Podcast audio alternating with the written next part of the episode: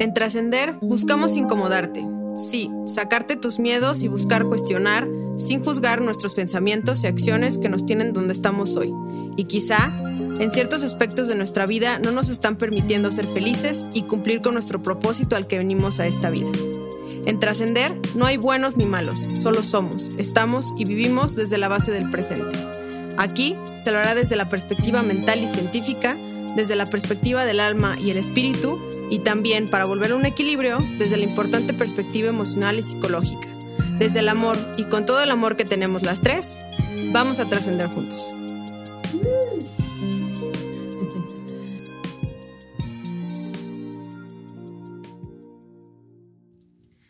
Bienvenidos al primer capítulo de su podcast favorito con el tema de trascender la muerte. Nuestro invitado de hoy es Aniceto González Rodríguez, un gran amigo, hombre emprendedor, filósofo y soñador, una de las personas más justas, generosas y humildes que conozco. Siempre busca ir más allá del pensamiento humano y buscar esa completud del bienestar y romper con los paradigmas. Estudió filosofía y literatura, además de ser ingeniero en alimentos. Emprendedor del año premiado por tecnología e innovación por la Presidencia de la República de México en 2015, premiado también en Alemania y Argentina por la empresa Ernst Young, ha desarrollado 54 proyectos de biotecnología e innovación de productos alimenticios, tanto para desarrollo propio como para grandes marcas corporativas. Sus productos se exportan a Estados Unidos y Latinoamérica, pero lo más importante de él es que es un hombre que se rige en sus valores, su gran filosofía y ha vivido y experimentado la muerte en varias veces. Sin más preámbulos, comenzamos con este interesante capítulo de Trascender en la Muerte. Bienvenido, Aniceto. Hola, Buenas tardes a todo el auditorio de Trascender. Es un gran gusto estar aquí con ustedes en este, en este tema tan trascendental como es la muerte. Y para empezar, pues yo quisiera decir de que en relación a la muerte, nosotros la consideramos trascendental, pero ¿qué puede tener de trascendental si todos nos dirigimos hacia ella? Y lo verdaderamente trascendental es esta vida es la oportunidad de realmente trascender a través de nuestros actos. Buenas tardes, auditorio. Buenas tardes a todos ustedes. Hola, buenas tardes. Oye, tengo una pregunta. ¿Y le tienes miedo a la muerte? Mm, eh, no, no le tengo miedo. Simplemente no quisiera estar ahí cuando eso suceda. Sí, claro. Oye, yo tengo otra pregunta. ¿Cómo describirías eh, la actitud o la percepción que mm, nuestra cultura mexicana ha tenido y tiene ahora? ¿O cómo tú nos podrías, eh, desde tu percepción, desde tu perspectiva, tú cómo lo definirías? ¿Qué es tú lo que has notado en nuestra cultura ante la muerte? Bueno, esa es una magnífica pregunta y yo creo que cabe, cabe mencionar de que al tiempo que estamos viviendo podemos subdividirla en dos partes.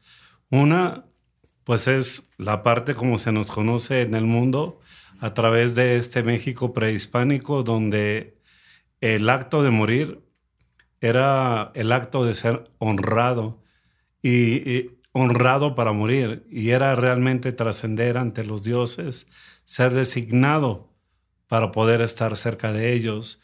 Entonces, aquí más allá de un juicio si estaba bien o estaba mal en lo que ellos creían, en sus dioses. Yo creo que verdaderamente ellos no sentían ese miedo a la muerte y se convirtió en, ¿qué te puedo decir?, en toda la idiosincrasia de un pueblo y cómo afrontaban su día a día tan duro y por medio de la muerte ellos atraían los alimentos, la vida, ellos ofrendando la suya para que llegara la vida a todos sus seres queridos, a su sociedad, etc. Sin embargo, al día de hoy, pues te puedo decir que yo no encuentro rastros o serán muy escasos.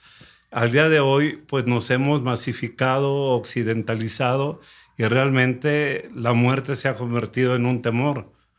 Y todo lo que vende, todo aquello que te da miedo, pues es algo que es algo que vende, es algo que se comercializa y mientras tú tengas eso, mientras la gente tenga eso, pues hay algo que, que vender, aunque en realidad pues la muerte no hay manera de evitarla. No hay nada que puedas hacer porque va a llegar el día en que menos te lo pienses. Y ese es el México que estamos viviendo hoy, especialmente en, este, en, este, en esta contingencia tan dura como es el COVID, en la cual no estamos preparados, ni nadie está preparado para morir, ni para ser designado, hey, tú eres el que vas a morir, ni por tu condición económica, ni, ni por tu edad, ni, ni por nada. Aquí todo el mundo quiere vivir, aunque no sepa ni para qué, pero quiere seguir viviendo. Eso es lo que te puedo decir. Entonces vamos situando a la muerte en los días que estamos viviendo en la actualidad. Muchas gracias. ¿Tú crees que hubo un factor así muy determinante entre esa transición que hablas, que se me hace bien interesante, de cómo estaba nuestra cultura en esa postura de concebir la muerte como algo, incluso como, pues, no algo que todos deseaban, ahora tenerle tanto miedo. ¿Qué factor crees que influyó de manera determinante en nuestra cultura para transformarnos tan radicalmente? Bueno, sí hay factores. Uno, la, la, realidad es que ese, no lo considero yo un fanatismo, sino esa creencia que se tenía en la antigüedad sobre la muerte y que actualmente nos identifica en el mundo entero como que no tenemos miedo a la muerte, ¿sí? Después, con la llegada de los españoles, esto fue cambiando porque se fue evangelizando a la sociedad y donde existía ya el pecado original, donde si te portabas mal, pues eras condenado a las llamas eternas del infierno, o en una de esas, si te portabas bien, pagabas tu diezmo y, este, y te ponías guapo con todo lo que fuera la religión, pudieras accesar a, la eternidad, a un paraíso. Y eso cambió radicalmente las cosas. Pero después, ¿qué viene? ¿Qué sobreviene? Viene, eh, en este caso, sucede que la ciencia también hace su aparición y la ciencia deshace tabús. Y yo no quiero decir con esto de que Dios no exista, cada quien es libre de pensar en el Dios que quiera y conciba para sí mismo. Simplemente digo que la gente se volvió escéptica ante en México ante la Iglesia Católica al ver de que no había congruencia entre lo que hace la Iglesia y lo que en realidad está pasando con el pueblo mexicano. Y en estas nuevas generaciones se sienten abandonadas, se sienten a su suerte y buscan otro, otro tipo de compensación para lo que es encontrarse a sí mismos, porque ya no se encuentran simplemente en estar rezando u orando en busca de una salvación. Saben que la salvación tiene que venir de otro lado y la están buscando y, es válido y este es el México en el que nos encontramos. Gente desde su temprana juventud hasta gente muy adulta que ha descubierto que pues simplemente ha llevado una senda que aún hoy puede ser cambiada y regida por otra clase de mandamientos, tal vez sus propios mandamientos, quién sabe. Pero eso, es lo que estamos viviendo, una verdadera revolución en cuestión de nuestro, nuestro, nuestra prefiguración hacia la muerte. Muchas gracias. Bueno, mi pregunta es la parte espiritual.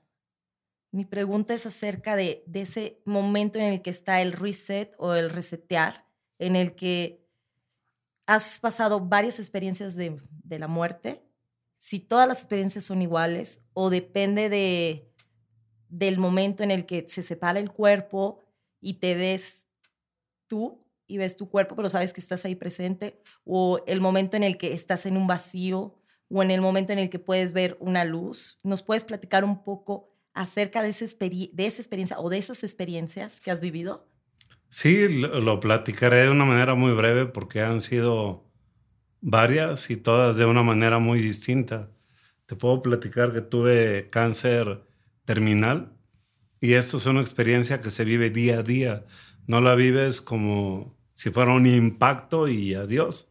La estás viviendo, te está minando o te está fortaleciendo y tú te resistes, te resistes a, a querer irte, pero simplemente tus sentidos están exaltados.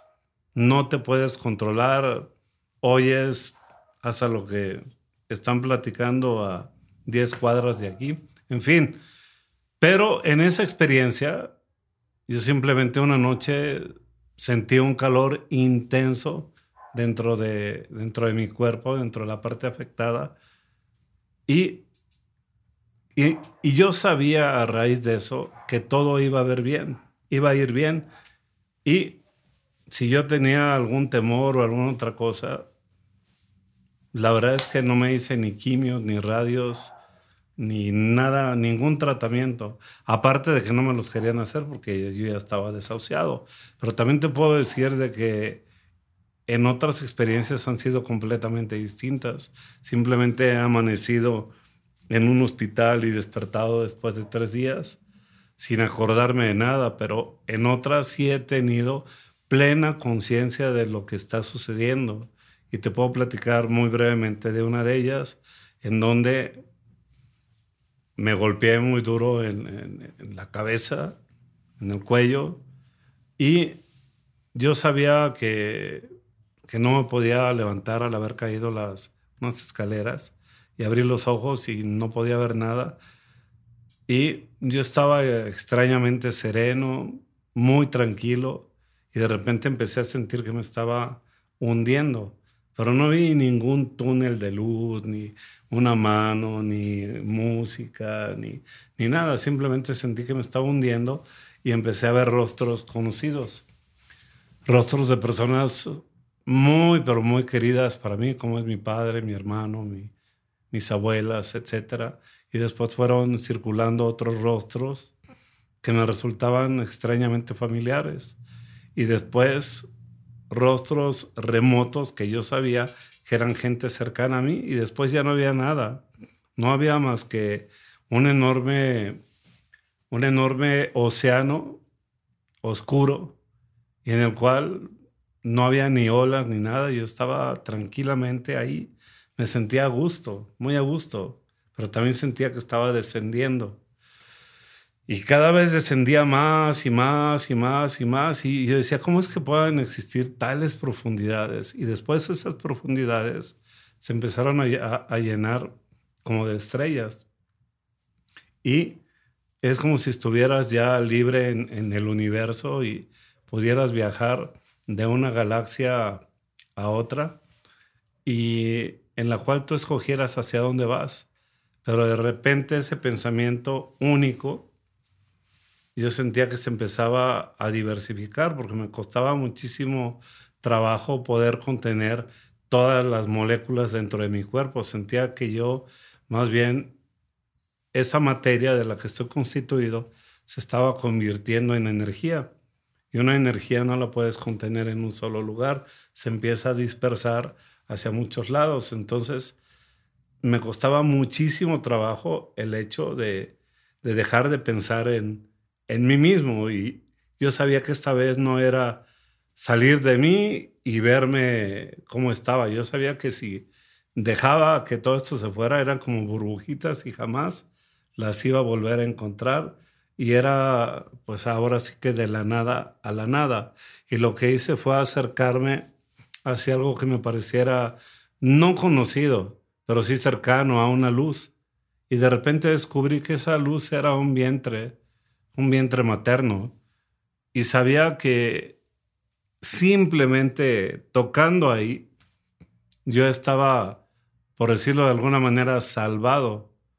Pero yo no me quería salvar, porque inmediatamente yo sabía que iba a olvidar todo lo que me había costado aprender durante, durante mi vida, todas mis experiencias, enseñanzas, todo lo que soy iba a desaparecer en un solo instante. Y como estoy acostumbrado a, a monitorearme, yo sabía que mi frecuencia cardíaca estaba bajando tremendamente y también sentí esa, esa voz interior que me decía, basta, basta, vamos a regresar o, o va a ser imposible regresar.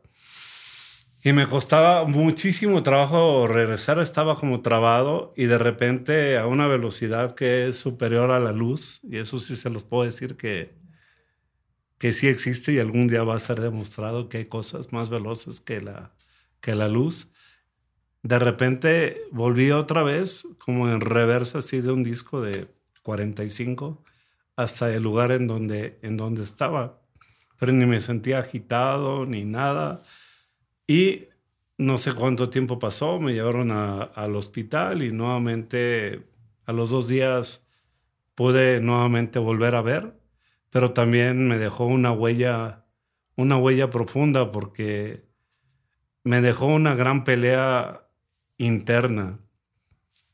Me dejó una, eh, una, una gran pelea porque por un lado yo oía todavía ese quieto mar interno y me fascinaba, yo quería regresar ahí. Y por otro lado, sentía yo una furia tremenda porque yo decía, no, jamás voy a regresar ahí hasta que yo acabe lo que he decidido hacer en esta vida. Y yo sé perfectamente qué es lo que quiero, qué es lo que quiero hacer. Y sé también todos los imponderables, contingencias, todos los uh, tabús y todo lo que tengo que sortear para lograr conseguir lo que yo quiero. Y no es algo material, ni siquiera es una cuestión de que voy a desarrollar ahora este producto, es algo personal, es ponerme en paz, en cierta frecuencia conmigo mismo y con lo que es la naturaleza, donde yo me pueda disgregar, pero a la vez volver a mí sin ningún temor. Y hacerlo así hasta que un día completamente se disgreguen mis partículas en el espacio y no en el mar como esas son cenizas. Lo que verdaderamente importa es tu energía que se dispersa en el enorme universo y que si de algo estoy seguro es de que nosotros realmente no le importamos a nadie allá afuera qué es lo que suceda con nosotros. Simplemente somos alguien que va y que va y va y que no le importa a nadie más que a nosotros mismos. Y mientras nos importemos a nosotros mismos, es nuestro deber, nuestra obligación, nuestro compromiso, el hecho de buscar aquí adentro qué es lo que existe, de quitar toda esa con lo que llegamos aprendiendo, que llegamos ya aprendidos, despojarte de ello, desnudarte como una cáscara de cebolla hasta que quedes completamente expuesto y revestirte solo de, aquellas capas que tú consideres que te van a volver único, cualitativo en todo lo que haces. Y cuando me refiero a único, no me refiero a ser mejor ni peor, sino simplemente diferente y en paz con, tu naturaleza. Eso es lo que me enseña mi, mi cercanía a la muerte de que no puedo llevar esta vida simplemente por llevarla. Cada segundo cuenta y cada segundo estoy tratando de acercarme más conmigo mismo. Antes buscaba amigos y ahora busco al amigo que vive en mí. Puedo hablarme en tú y en él. Platico conmigo mismo y a la vez me puedo proyectar a la distancia para observar a aquel y decir qué le está pasando. Y a eso es lo que yo le llamo la, en lugar de la divina Trinidad, la humana Trinidad, porque en realidad no somos uno, sino somos una serie de, de seres que cohabitan dentro de una misma persona y que nos permiten ser. Y el día que logres conciliar todos esos seres que viven en ti, ese día estás del otro lado, ese día la muerte no importa, ese día lo has logrado todo. Y como lo dijo un gran poeta mexicano, eh, Homero Paz, dijo, para que yo pueda ser, he de ser otro, salir de mí, buscarme entre los otros, perderme entre los otros, los otros que no son si yo no existo, los otros que me dan plena existencia. Entonces, yo busco a esos otros que soy yo mismo. Y cuando me identifico, cuando me encuentro con todo eso, siento que he recuperado una parte de mí y doy las gracias a Dios. Doy las gracias a Dios por permitirme encontrarme y convivir con la naturaleza y estar y estar en paz y para mí eso es lo que importa. Y así el día que la muerte llegue, me agarre pendiente o me agarre desprevenido, no importa. Yo estoy haciendo lo que humanamente me corresponde. No sé si eso contesta tu pregunta. Claro que sí. Muchísimas gracias por transmitirnos todo lo que, todo lo que has vivido. Yo creo que nos sirve mucho a todos. Muchísimas gracias. Sí, por último, eh, la última pregunta que tenemos para ti es, eh, eh, de forma muy concreta y, de forma muy, muy sencilla, ¿qué es la muerte para la humanidad en este plano físico y para ti? ¿Y cómo ha cambiado tu mentalidad después de vivir estas experiencias cercanas a la muerte, no? Bueno, pues es una pregunta que para concretarla, para, para contestarla de una manera concreta, sencilla y en dos palabras, te diría, tengo hambre, pero me la aguanto. Este, es una pregunta muy compleja. Sí me ha, me ha cambiado muchísimo mi percepción de la muerte. ¿Por qué? Porque la muerte duele, aunque te acostumbres a verla. La ves en, el, en una película, la ves en un ser humano, en alguien que ha fallecido recientemente y aunque no lo conozcas, en alguien que tú quieres, te sigues acordando toda la vida. Yo me acuerdo de mi padre que murió hace 22 años y lo traigo en, carne viva, no me olvido de él. Pero ahora mi propia perspectiva de la muerte es para mí el haber cumplido un ciclo en esta, en esta vida. De eso se trata, por eso es que he renunciado tantas veces como me ha sido posible a la muerte, hasta, hasta que ya no pueda renunciar, hasta que ni siquiera me pregunten, hasta que me lleven y me saquen de, me saquen de aquí el día menos pensado. Pero, pero ¿qué es la muerte en sí misma? Pues no es más que, pues el, si tú ves, como decía Einstein, pues el universo, en realidad es una hoja de papel y estás de un lado y después estás del otro, ¿no? Pero es simplemente estar en otro, en otro plano. Y creo que muchas veces nos preocupamos demasiado con que el paraíso, quiero estar en el paraíso y, muchas veces no sabemos que en realidad el paraíso es esta vida.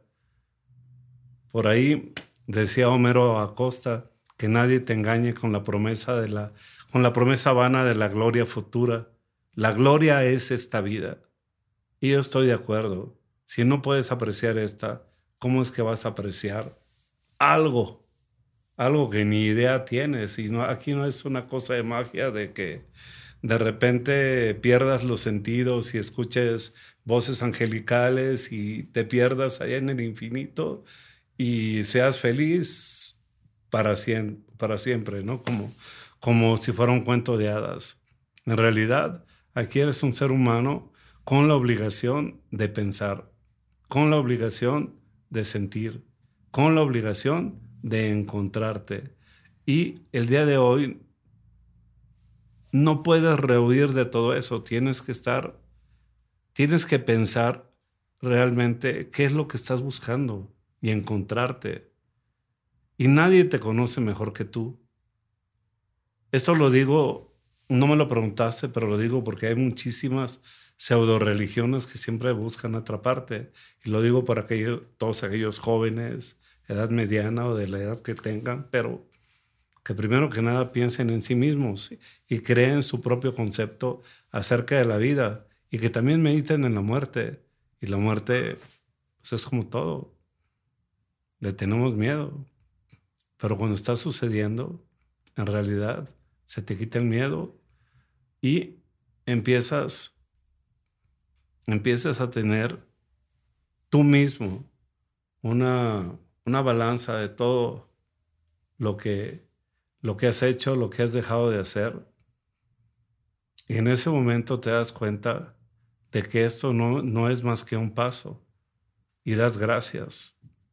Das gracias de estar aquí. Como muchas veces he dado gracias cuando he sentido que, prácticamente, prácticamente ya no, ya no voy a poder estar aquí. Y sin embargo, aquí estoy. Entonces, es compleja esa situación ante, ante, ante la muerte. Lo único que te puedo decir, pues es una frase muy trillada, ¿no? De que vivimos como si fuera, nunca nos fuéramos a morir y nos morimos como, como si nunca hubiéramos vivido. Entonces hay que ser congruente en la vida y hay que ser congruente ante la muerte. Muchas gracias. A ti, muchísimas gracias. Y bueno, para cerrar, creo que es importante rescatar una parte que tú hablas desde un inicio y que yo considero que es algo con lo que nos tenemos que quedar. Y me gustó cómo usaste la palabra que tenemos para nuestro podcast, que es trascender. Y cuando tú dices que la verdadera trascendencia está en la vida, creo que ahí radica el punto, ¿no? Estamos demasiado preocupados por qué va a pasar, qué hay después, si hay algo o no. Y a veces esa preocupación no nos permite realmente disfrutar y encontrar eso que tú dices, ¿no? Encontrar el sentido de la vida, a lo que vienes, por estar preocupados por qué es lo que va a suceder. Entonces, eh, considero que es súper importante esa parte de darnos cuenta, cuenta que la trascendencia realmente está aquí en la vida. Y pues, no sé, si hay algo más que quieran compartir, sí, dinos. Yo quisiera agregar algo más de que no necesariamente tienes que tener una experiencia cercana a la muerte, sino al revés. Claro. Tienes que tener muchas experiencias cercanas a la vida. Y me gustaría platicar una de ellas, si me permiten. Sí, adelante. Eh, a mí siempre me ha gustado muchísimo la contemplación, la aventura, etc.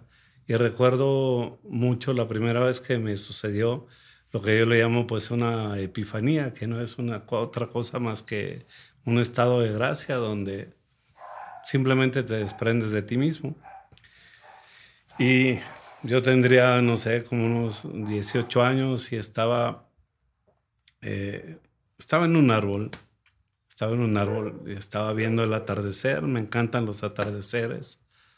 Y yo estaba fascinado con el atardecer y estaba sintiendo el aire en mi rostro, en mis brazos y estaba feliz, estaba feliz y nunca me imaginé que lo que era ese feliz con la enorme eh, felicidad que significaba de repente que el atardecer, yo estaba ya en el atardecer.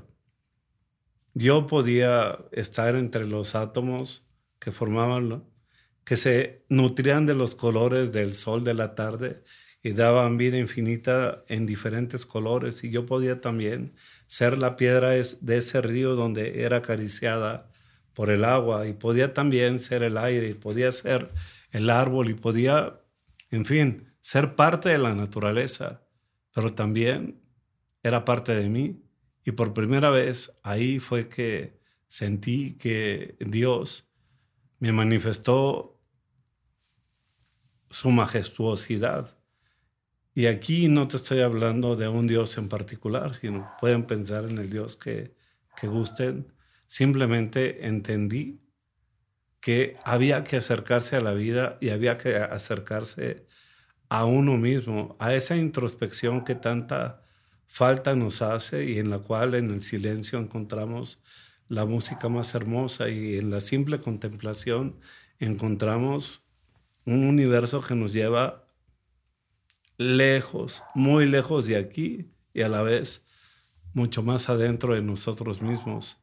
Entonces, esa experiencia cercana a la vida, les puedo decir que no tiene gran diferencia con una experiencia cercana a la muerte, si es que vale la pena hacer alguna analogía.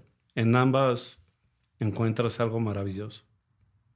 Pues muchísimas gracias, Aniceto, por acompañarnos en este tu podcast y por estar con nosotros, por compartirnos tu filosofía, tu, corazón, abrirnos tu corazón y, darnos la oportunidad de conocer un poco más de ti y de lo que sabes y compartir con el, con el auditorio estas enseñanzas. Muchísimas gracias. A sus órdenes. Buenas tardes, auditorio de Trascender. Es un placer estar platicando con, con ustedes. Ojalá y haya sido de su interés y agradezco a las entrevistadoras, sí, por sus preguntas muy buenas, en realidad. Y felicidades. Adelante con Trascender. Gracias. Buen día, hasta luego. Y los esperamos en el siguiente episodio Trascender.